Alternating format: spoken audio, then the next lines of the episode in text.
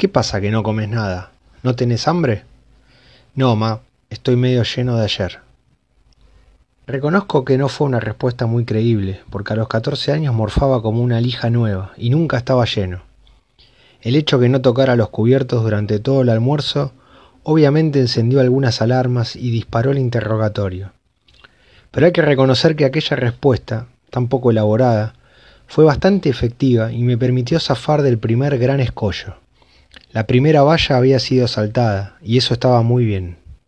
Lo que no estaba muy bien era mi cuerpo, aquel domingo 23 de abril de 1989. Me había levantado con fiebre. Uno a esa edad ya reconoce ciertas cosas, y picazón de garganta, ardor de ojos, chuchos de frío y dolor de piernas, todo junto y al mismo tiempo, es fiebre. No hay vuelta que darle ni hace falta usar un termómetro. Después veremos si había placas en la garganta o no, pero fiebre había seguro.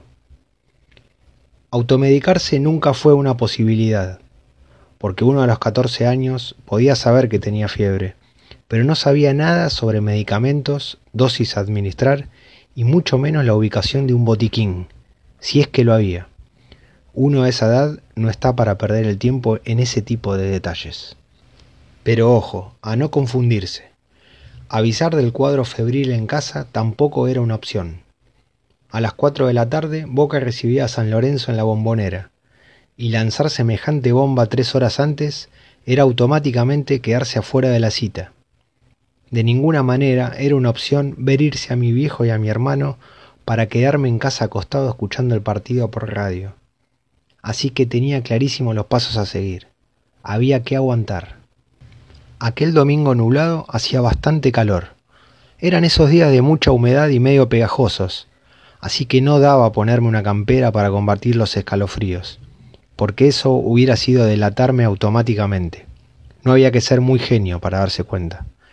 Ya eran casi las dos, la hora de salir, así que como pantalla para combatir los chuchos de frío, clavé sin que nadie me vea una remera de manga larga debajo del buzo, y nos fuimos a la bombonera.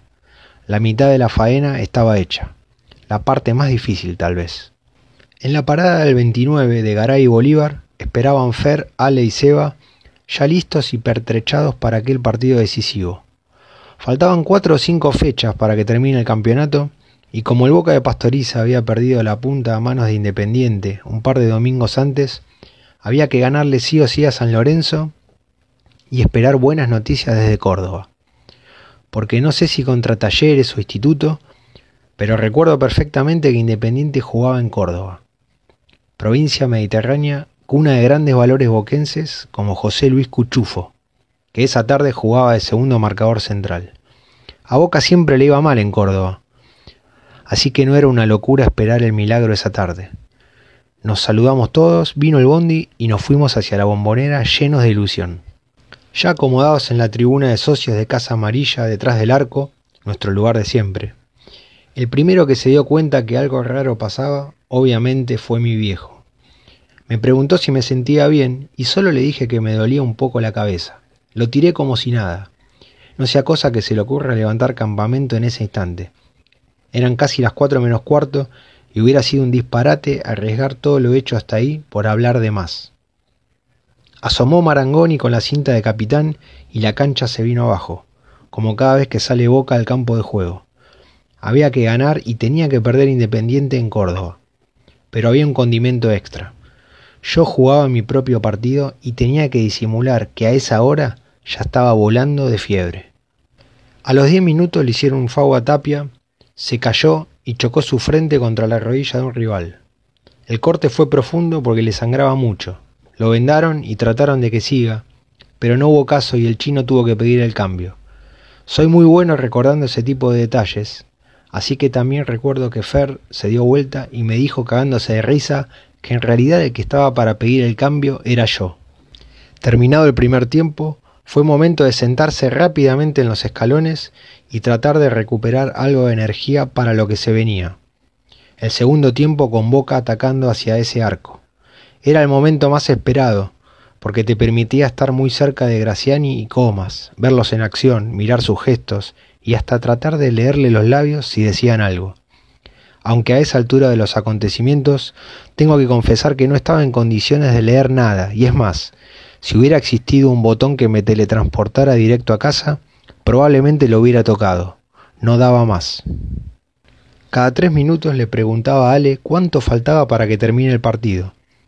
Alguien hoy podría pensar que lo único que me interesaba era asegurar el valioso 1 a 0 con gol de Graciani, que permitía seguir peleando el campeonato. Pero en realidad lo que necesitaban mis piernas era que acabe ese calvario de una buena vez. Tras una corrida épica de Simón sobre la hora, Comas hizo el segundo gol y el triunfo quedaba sellado, así que quemé los últimos cartuchos y hasta revolé el buzo en el festejo. Total, en un ratito iba a estar en casa lo que me hizo dar cuenta que estaba obligado a establecer los pasos a seguir a partir del pitazo final de Pancho La Molina. Sería muy importante la forma de comunicar el cuadro de situación. Independiente también había ganado, así que la alegría había bajado un poco a la altura del Parque Lesama, y la despedida con Ale, Fer y Seba fue apenas un trámite. Ahora se venía la final del mundo para mí, entrar a casa.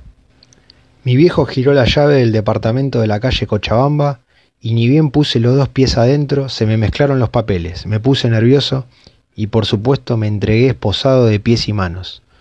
Ma, creo que tengo un poco de fiebre, dije tratándole de bajar el precio todo lo que pude a la situación. Mi vieja me tocó la frente y a partir de ese momento los hechos se sucedieron a toda velocidad. Hubo gritos y me mandaron a acostar. Creo que hasta mi viejo cayó en la volteada, siendo acusado de cómplice de un supuesto operativo que no había sido tal. Pero faltaba algo no menor. A la media hora tocó el timbre el doctor Casulo, que vivía cerca de casa, ahí en Carlos Calvo, entre Chacabuco y Perú. Para que el doctor venga en persona un domingo a la noche, la cosa claramente se me había ido de las manos y debía ser muy grave. Pero no tanto, porque la pelota a veces pega en el palo y sale, pero a veces pega en el palo y entra. El doctor Casulo me tomó la fiebre, revisó la garganta y sacó de su maletín de cuero negro un jarabe. Salió de la pieza y lo escuché decirle a mi vieja que al otro día lo ideal era quedarme en casa y faltar al colegio. Me di vuelta y dormí más feliz que nunca.